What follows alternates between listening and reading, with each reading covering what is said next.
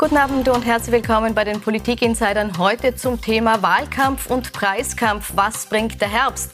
Auch wenn wir den Sommer noch genießen, ein Blick in den September ist unerlässlich, auch oder gerade weil er nicht nur Erfreuliches mit sich bringt. Die Preise für die Energie steigen weiter und wir fragen heute, wie soll die Politik darauf reagieren? Und wir widmen uns auch der Bundespräsidentschaftswahl. Diese Woche startet ja bekanntlich das Sammeln für die Unterstützungserklärungen. Wir schauen uns an, wer wer dabei gute Chancen hat und was der Wahlkampf bringen wird. Im Studio begrüße ich dazu Christina Aumeier-Hayek, Kommunikationsberaterin, die sagt, bei dieser Wahl geht es um Platz 2, Platz 1 ist entschieden. Und ich begrüße Stefan Sengel, Politikberater, der sagt, die Qualität, pardon, die Quantität des Bewerberfelds sorgt nicht automatisch für Qualität. Herzlich willkommen. 6000 Unterstützungserklärungen braucht man also, wenn man bei der Bundespräsidentschaftswahl antreten will. Dabei ist es unabhängig, ob man jetzt schon amtierender Präsident ist, von einer Partei kommt oder als Einzelkämpfer antritt. Insgesamt 17 KandidatInnen bemühen sich darum. Ein paar davon sehen Sie hier. Ich möchte mit aller Kraft, mit allem Engagement, mit aller Gelassenheit und Ruhe, aber vor allem aller Erfahrung, die ich habe, Österreich und seinen Bürgerinnen und Bürgern weitere sechs Jahre dienen. Meine Präsidentschaftskandidatur, so wie sie auch angekündigt ist, soll ein Ziel haben, nämlich unser Österreich für uns wieder zurückzuholen, weil es liegt vieles im Argen. Ich stehe an Ihrer Seite und nicht an der Seite der Parteien und der Regierung. Ich will Ihr Vertreter sein und nicht der Lobbyist Brüssels. Die Ereignisse in den letzten Jahren haben mich dazu bewogen zu sagen, ja, das ist was, was ich machen möchte. Und ich glaube, es ist, es ist wirklich an der Zeit, dass sich was tut und dass sich was ändert. Und deswegen sind wir und ist die Bierpartei motiviert, da die notwendigen Schritte zu setzen. Frau Amaya-Hayek, bevor wir jetzt auf diese Herausforderer hier im Detail blicken, eine Frage. Ist es für Sie verwunderlich, dass die anderen Parlamentsparteien, sprich ÖVP, SP und die NEOS, keinen eigenen Kandidaten oder Kandidatinnen ins Rennen schicken?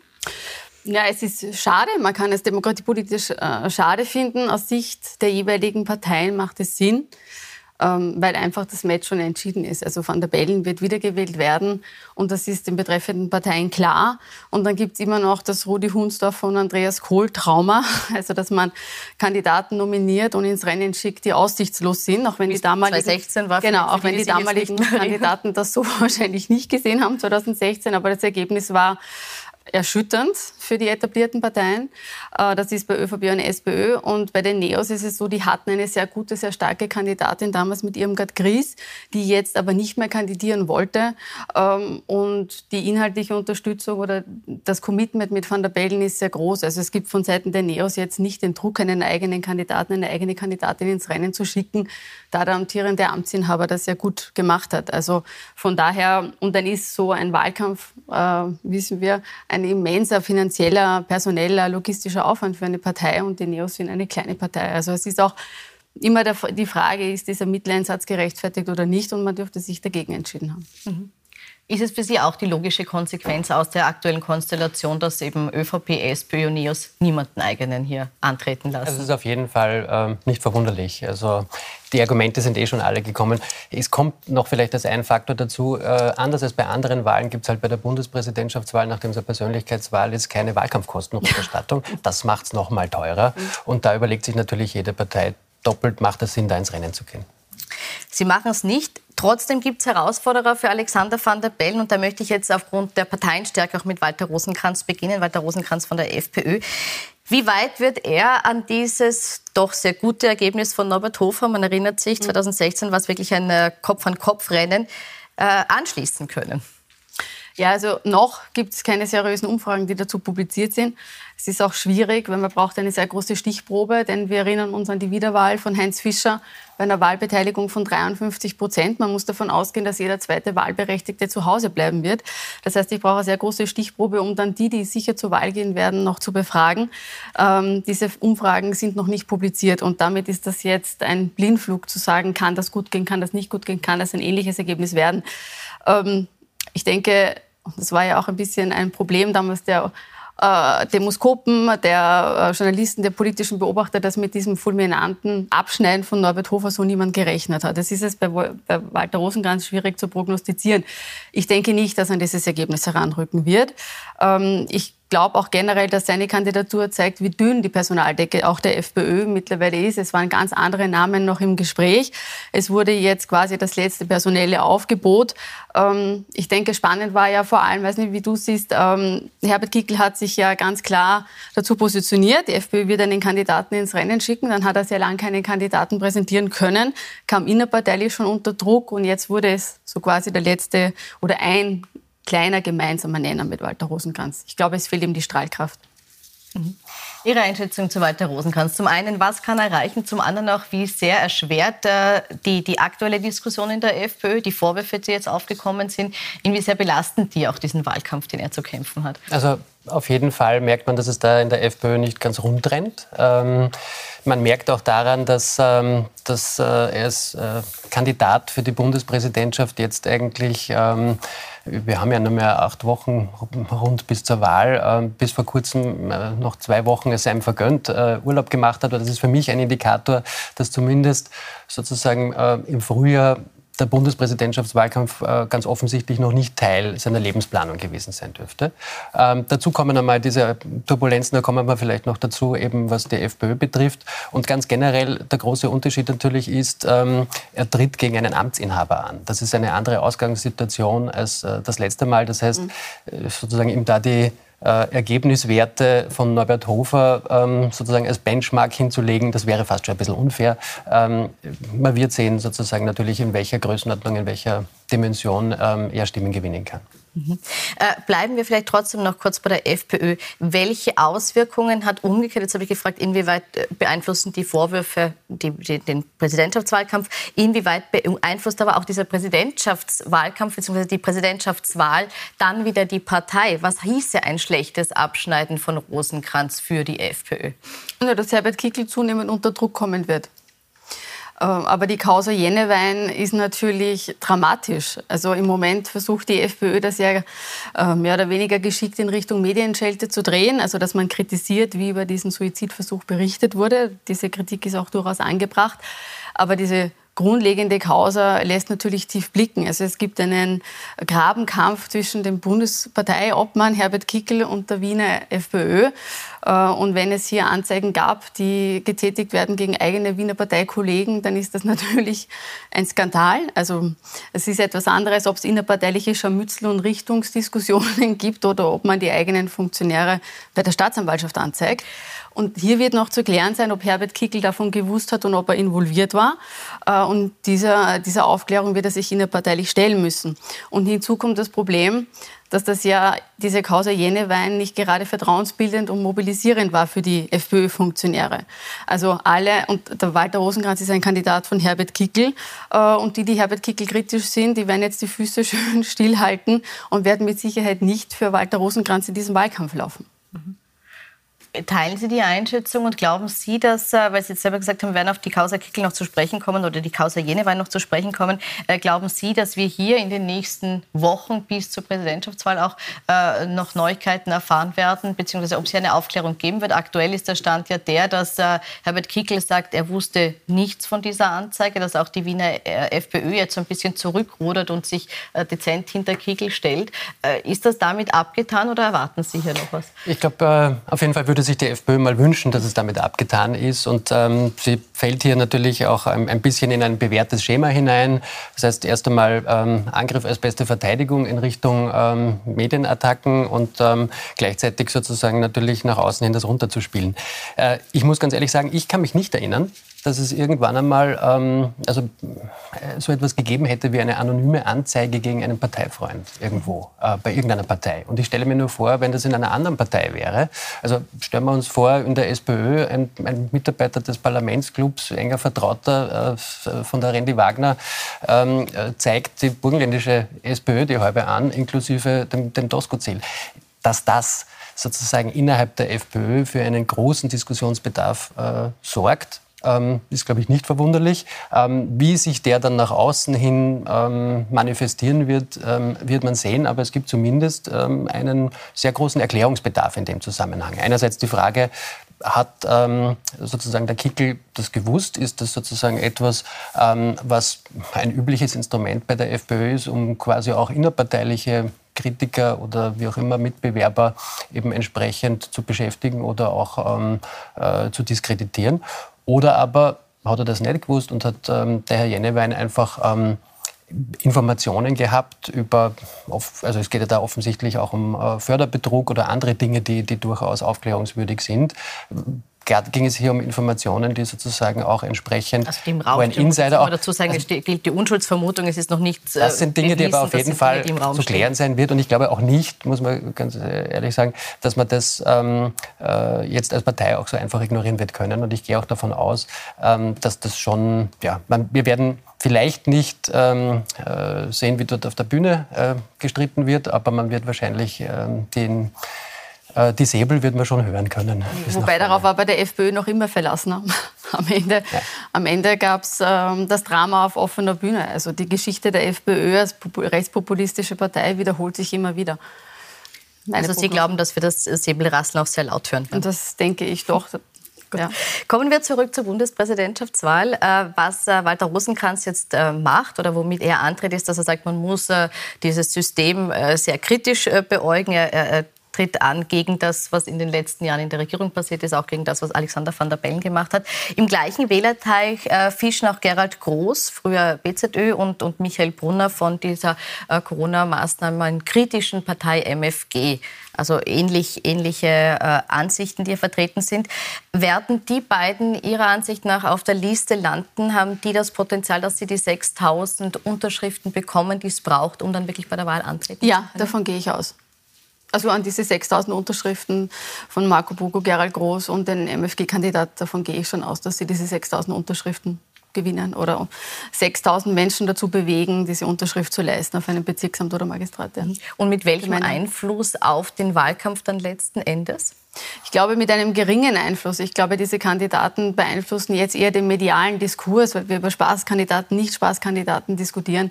Aber letztlich, wer kann sich noch an die Nebenkandidaten erinnern in den letzten Wahlgängen? De facto niemand mehr. Also in wenn die Wahl geschlagen ist, wird davon niemand mehr sprechen. Das ist jetzt eine mediale Debatte.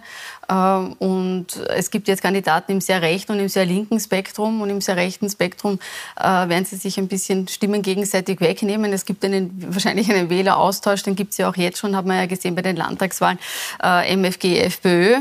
Ähm, es wird auch wahrscheinlich der Gerald Groß im FPÖ-Spektrum ein bisschen wildern. Äh, Marco Pogo ist wieder ein Kandidat des linken Spektrums. Ähm, und ja, also von daher, aber einen großen Effekt und einen großen Einfluss wird es nicht haben. Ich denke auch nicht, dass sie die inhaltliche Debatte groß bereichern werden. Bei Marco Pogo sehe ich das ein bisschen anders.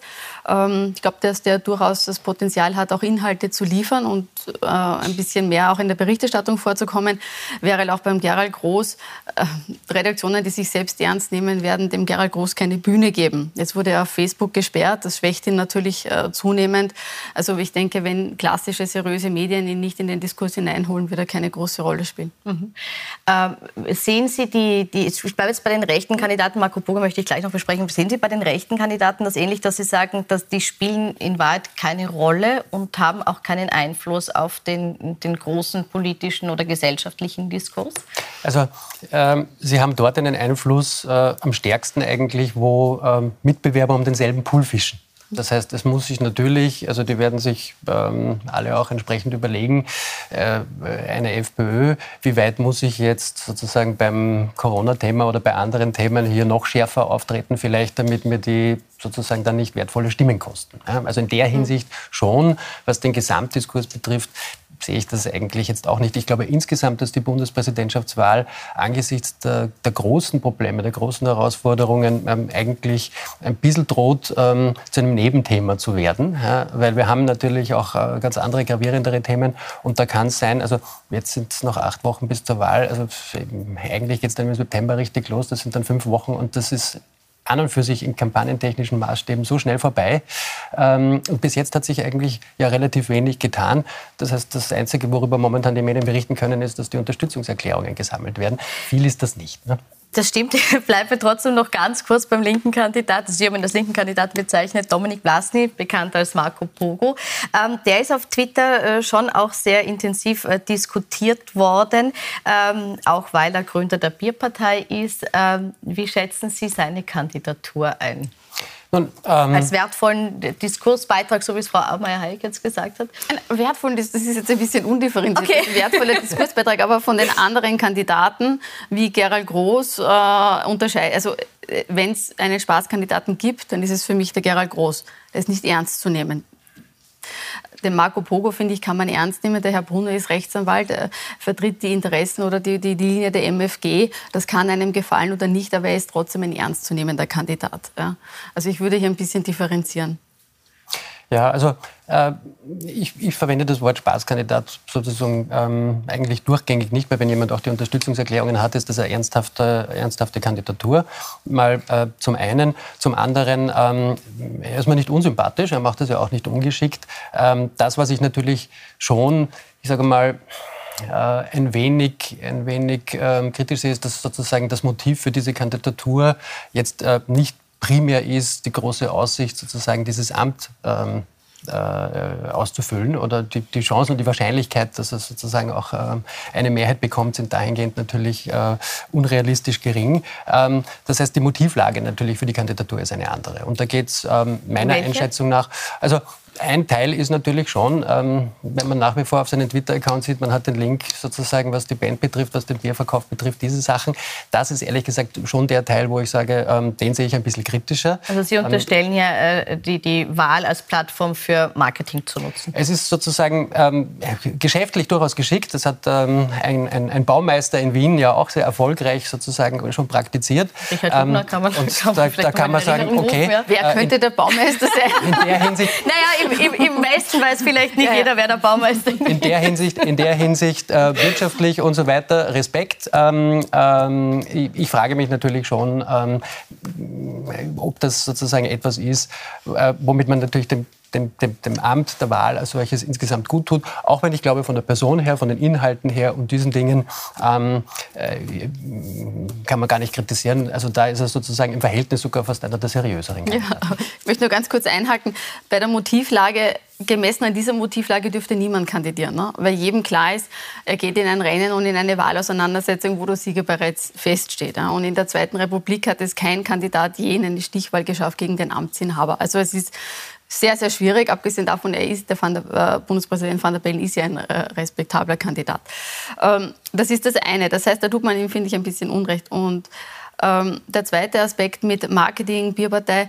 Für mich ist der Marco Pogo eher von außen betrachtet eine Kunstfigur. Er, ist, er hat Medizin studiert, er ist Künstler, er ist Musiker, äh, er sitzt in, in Simmering im Bezirksparlament und hat jetzt den ersten Bierbrunnen eröffnet, weil das sein, sein Wahlkampfversprechen war. Er hat aber durchaus gesellschaftspolitisch etwas zu sagen.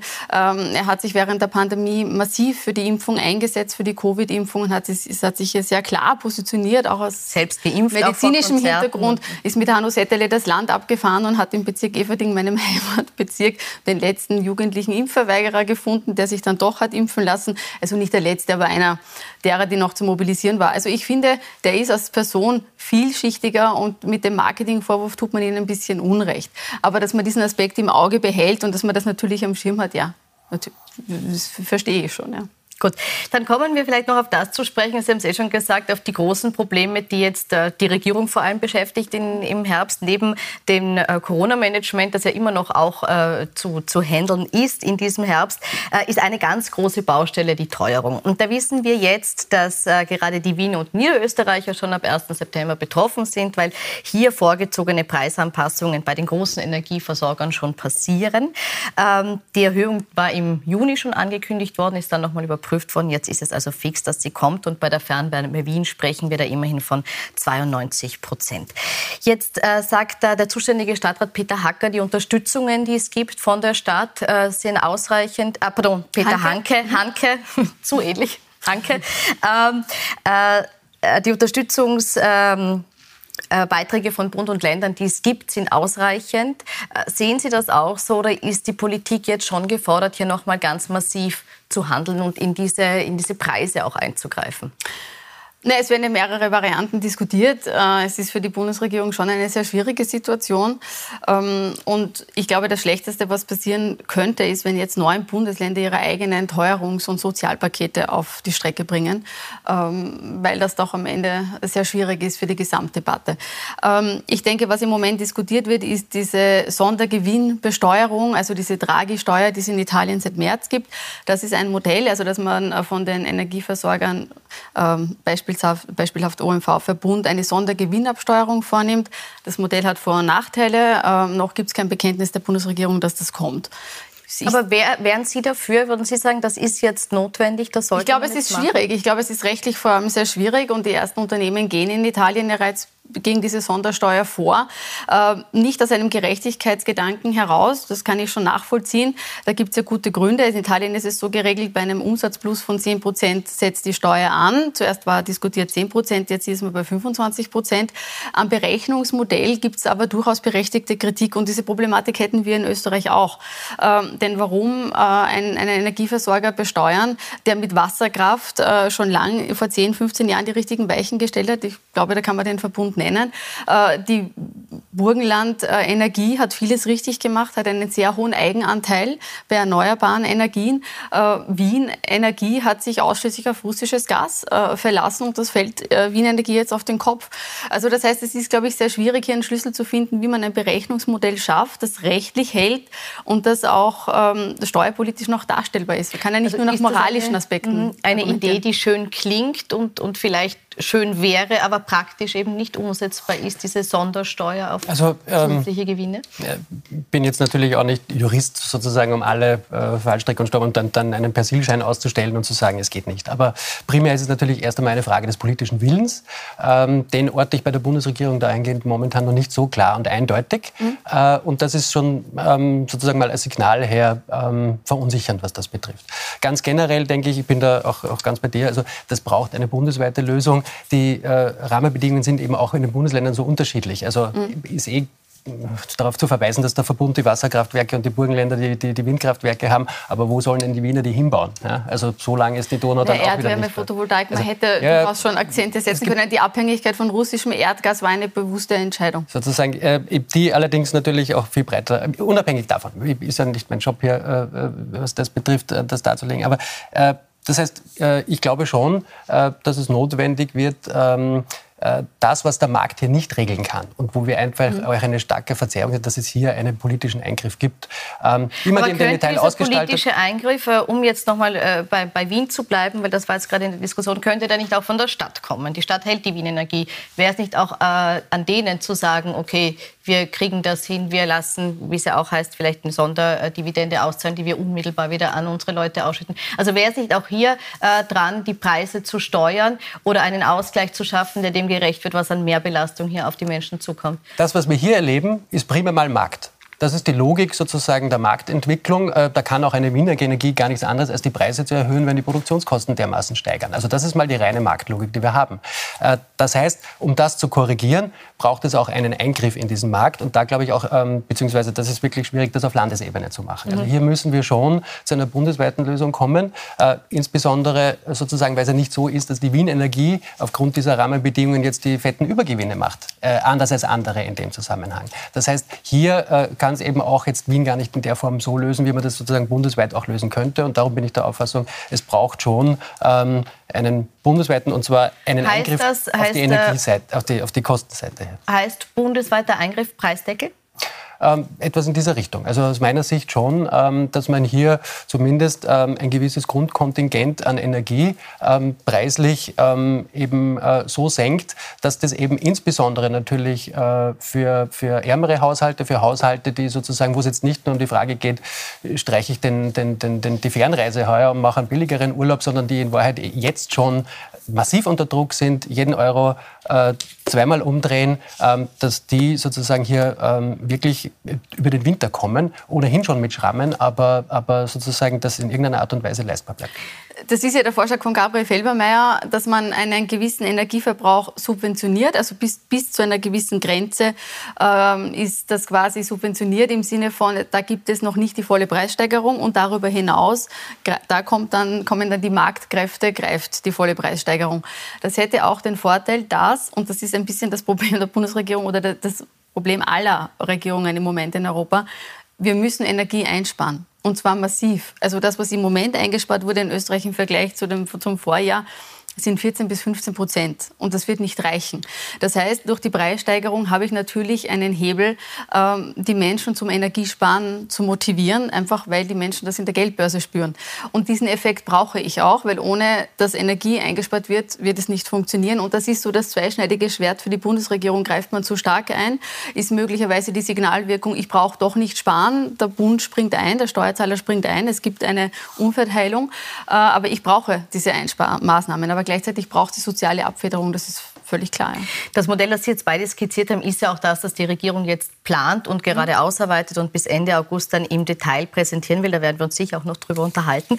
Ähm, vielleicht abschließend noch, ist es mit dieser Strompreisbremse denn wirklich getan? Denn das ist das, was jetzt geplant ist. Äh, Pamela Rendi-Wagner hat jetzt angekündigt, äh, sie möchte eine, eine Ministerklage gegen Wirtschaftsminister Martin Kocher einbringen. Und zwar deshalb, weil er das Preisgesetz missachtet. Sie sagt, man müsste jetzt schon in vielen Bereichen, auch bei Lebensmitteln, auch bei Benzin eingreifen, weil eben äh, hier die, die Preise teilweise auch ungerechtfertigt im Zuge dieser aktuellen Preissteigerungen angehoben werden und zu wenig darauf geachtet wird, äh, dass hier nicht ungerechtfertigte Preiserhöhungen stattfinden. Also der Spiegel hat dazu getitelt, im Moment versucht, äh, versuchen manche Sozialdemokraten mit Ideen der 70er Jahre diese Krise zu bewältigen. Äh, dieser Preisdeckel hat noch in keinem Land funktioniert, äh, denn wenn die Preise allgemein steigen, muss dieser Preis in irgendeiner Form an den Kunden weitergegeben werden. Das Prinzip wird auch Pamela Rendi-Wagner nicht aushebeln können. Äh, oder wir springen dann ein und dann springt wieder der Steuerzahler ein, indem all diese Unternehmen dann aufgefangen werden mit einem Rettungsschirm. Anders wird es nicht gehen. Also ich glaube, dass diese Preis äh, Deckelidee nicht ganz ausgereift ist. Ich glaube, das eine ist einmal prinzipiell Preistransparenz und hier, ähm, äh, glaube ich, gibt es schon Möglichkeiten, die man einfach nutzen kann, damit wenigstens unter Anführungszeichen, äh, wenn es schon keine Eingriffe gibt, aber der Markt äh, auch entsprechend funktioniert. Momentan habe ich schon den Eindruck, dass da oder dort äh, vereinzelt unter Anführungszeichen alles wird teurer, man, die Gelegenheit da oder dort auch genutzt wird ähm, und, äh, und insofern glaube ich schon zumindest einmal ähm, diese Preise nachzurechnen eine, ähm, äh, und gegebenenfalls auch darauf hinzuweisen. Das wäre bereits wahrscheinlich etwas, was Wirksamkeit entfalten würde. Ähm, einfach damit man auch ähm, äh, im Supermarkt, in allen anderen Bereichen ähm, äh, auch sieht, das müsste ähm, nicht unbedingt bei jedem Produkt einzeln so sein oder ist nicht auf jeden Fall auf die, auf die steigenden Energiekosten zurückzuführen. Mhm. Aber wo in Europa gibt es bereits eine, eine, eine Lösung, eine, ein, ein Modell, wo man sagt, das könnte man adaptieren, das, wäre, das funktioniert in der Praxis? Wie kann das transparent dargestellt werden? Äh, an und für sich, ich weiß gar nicht, was sozusagen das, also die, die, die, die Preiskommission, mhm. die, die gibt es ja sozusagen unter, also man müsste eigentlich nur ähm, schauen, dass man die auch entsprechend ähm, äh, auch, auch, auch äh, sozusagen in der Form reaktiviert, dass sie, dass sie ähm, eben entsprechend einmal auch, auch darstellt, wo sind die Preiserhöhungen. Und das wäre mal zumindest ein Anfang. Wo sind die Preiserhöhungen wirklich auf die gestiegenen Energiekosten etc. zurückzuführen und wo gibt es einen Erklärungsbedarf. Das wäre zumindest einmal ein Einstieg hier. Äh, ich habe das Gefühl, ähm, äh, das Credo ist halt natürlich immer, ähm, man darf den Markt nicht anrühren und so weiter. Wir haben hier Bereiche, wo man schon sagen muss, ähm, das wird der Markt ganz offensichtlich regelt das der Markt nicht in der Form, ähm, dass, es, äh, mit, dass das sozial verträglich bleibt äh, in diesem Land. Ich muss das als Schlusswort nehmen. Wir sind am Ende der Zeit. Wie viel der Markt regeln kann, wo es die Politik braucht, das ist ein Thema, das uns wahrscheinlich noch länger beschäftigen wird in diesem Herbst. Ich bedanke mich bei Ihnen für Ihre Einblicke und wünsche Ihnen noch einen schönen Abend auf Plus 24.